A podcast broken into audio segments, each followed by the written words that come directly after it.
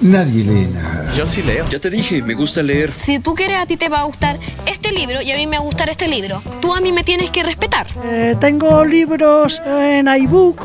Me gusta leer. Leedores de libros son genios.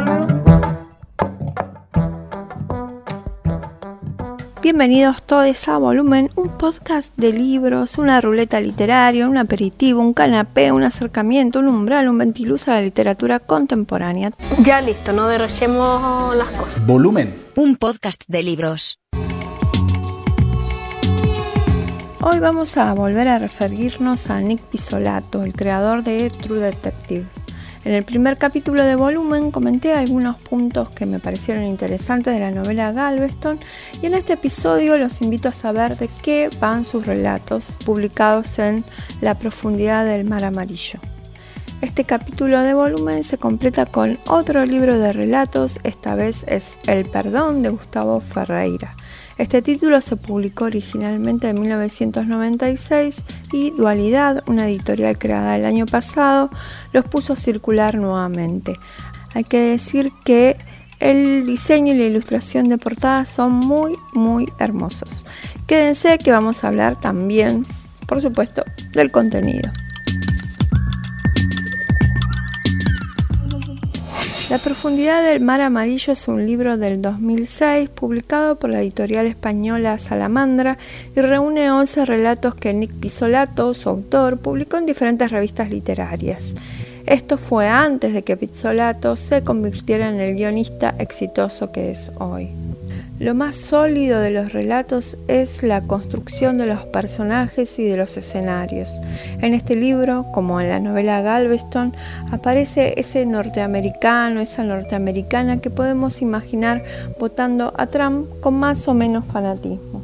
La descripción de los lugares no solo predisponen al lector, a la lectora, sino que parece que dirige las acciones de los personajes son pueblos perdidos del sur, del medio oeste norteamericano, zonas en las que funcionó alguna vez alguna industria y ahora ya no, pero quedan las huellas y un tendal de gente arreglándoselas como puede.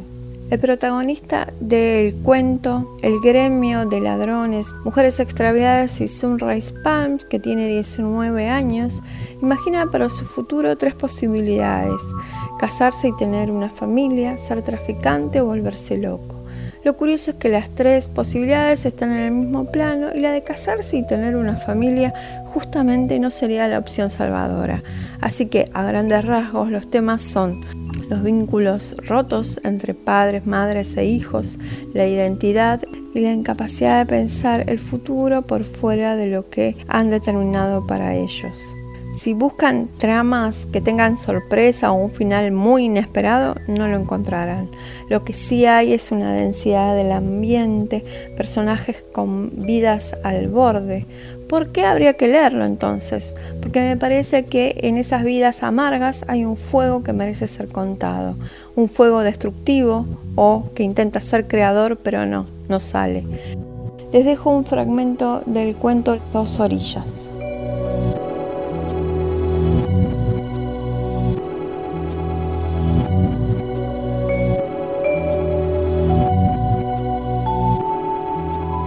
Sam Galt nunca habría conocido a Joan River de no haber encontrado la carta en el buzón. Otros dos hombres habían recibido una igual. Llevaba el último año compadeciéndose de sí mismo y dejando que el miedo se lo comiera por dentro, y la carta no mejoró las cosas. Se le pedía que estuviera en el Crescent Moon Café a las 3 de la tarde del día 12 y ese día había llegado. No era un local que frecuentara, pero allí había conocido a Lana Slatton. En aquella época, Sam acababa de llegar a un pueblo de la costa del Golfo llamado Puerto Salvador en un estado de desconcierto absoluto.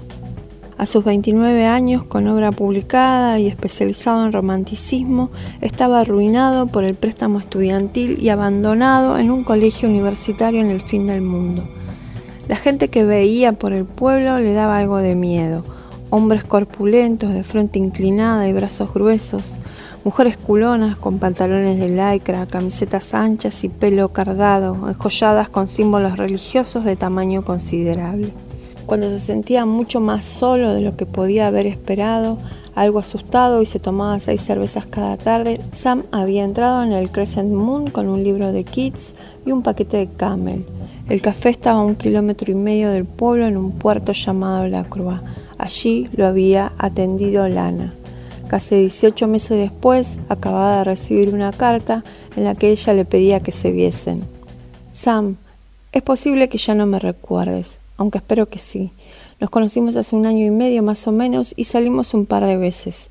Antes que nada, déjame decir que no te escribo porque quiera pedirte dinero ni ninguna otra clase de ayuda. Solo te escribo porque ha habido cambios en mi vida, ya no soy la persona que conociste. Creo que la verdad y decir la verdad son cosas muy importantes y sé que como mínimo debería ser capaz de contarle la verdad a mi hijo. He escrito una carta como esta a dos hombres más. Por favor, créeme si te digo que no pretendo conseguir nada de ti. Se había acostado con ella tres veces, ni una más ni una menos, y al principio se lo había tomado como señal de que en Puerto Salvador un hombre joven podía mantener encuentros sexuales a menudo y sin demasiado esfuerzo.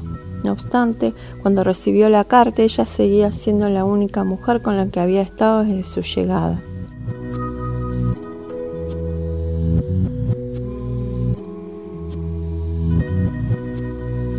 Tapa y deja que la masa duplique su volumen.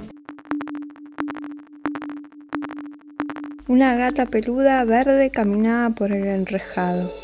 Verdiñas la veía avanzar mientras crecía en él el miedo de que a sus espaldas la mujer se levantase y en el paroxismo de su locura se arrojase sobre él, como una bestia descerebrada a la que se le hubiera invadido su guarida, incluso buscando con los dientes su garganta, la yugular. Bien que el temor creciente le impedía voltear la cabeza para asegurarse de que su mujer dormía, se resistía a hacerlo y prefería atestiguar cómo el miedo trepaba en su interior y si bien agudizaba el oído para escuchar a sus espaldas y no oía ningún ruido, imaginaba que su mujer, harto sigilosamente, se estaba levantando, dispuesta a avanzar hacia él.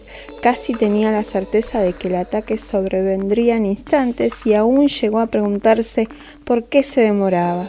De repente, acicateado ya por el pavor, giró la cabeza y pudo comprobar que dormía y ni siquiera había cambiado de posición o simulaba.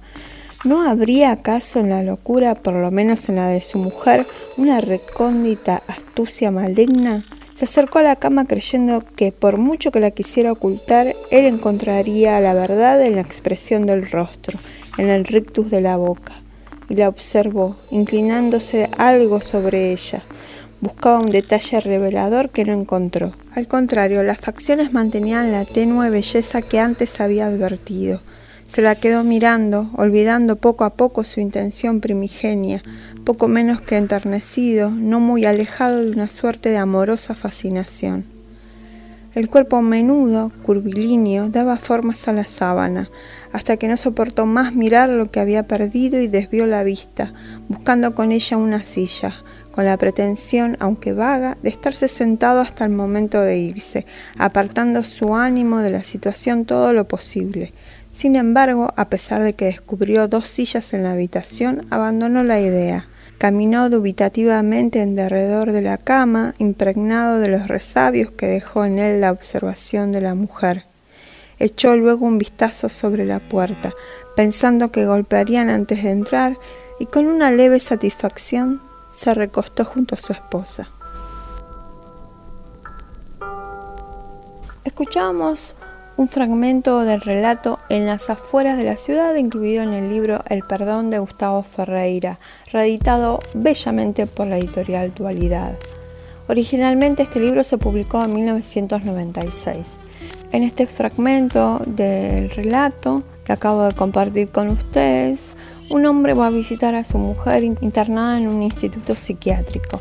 La mujer está dormida y él siente rechazo y a la vez atracción se acuesta en la cama con ella y entramos a su mente, a sus recuerdos, que le generan ganas de tocarla y se pregunta al instante qué dirían sus amigos si se enteraran de que tuvo relaciones con su esposa internada en un neuropsiquiátrico. ¿Sería repulsivo?